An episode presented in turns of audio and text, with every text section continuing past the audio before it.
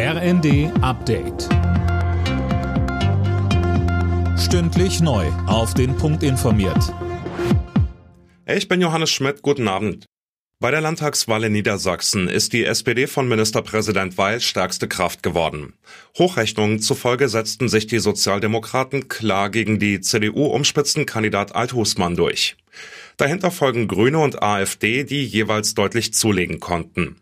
SPD-Generalsekretär Kühnert sagte im ZDF, Sieht sehr danach aus, dass Stefan Weil mit der Niedersachsen-SPD diese Wahl gewonnen hat und dass das Ziel, was die SPD sich dort vorgenommen hat, nämlich einen Regierungswechsel hin zu Rot-Grün machen zu können, dass das wohl auch funktioniert. Und das ist auch notwendig.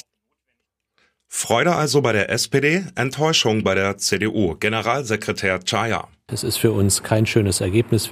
Wir hätten uns gewünscht, dass wir diese Wahlen besser abschneiden, dass wir das Vertrauen gewinnen. Es ist nicht gelungen. Wir danken den Wählerinnen und Wählern in Niedersachsen, aber wir haben leider dieses Ergebnis nicht erreichen können, was wir wollten.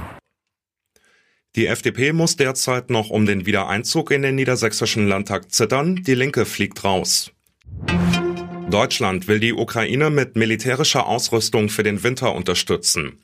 Wie der Spiegel berichtet, sollen unter anderem Winterkleidung für die Soldaten, beheizbare Zelte, Stromgeneratoren und Lebensmittelpakete geliefert werden.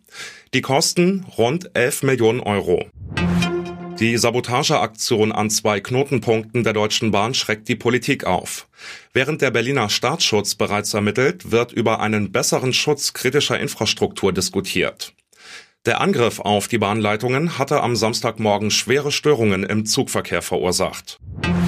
In der Fußball-Bundesliga hat Union Berlin die Tabellenführung ausgebaut, dank eines 1 zu 0 Auswärtssiegs gegen Stuttgart. Freiburg bleibt nach einem 2 zu 2 bei Hertha direkter Verfolger.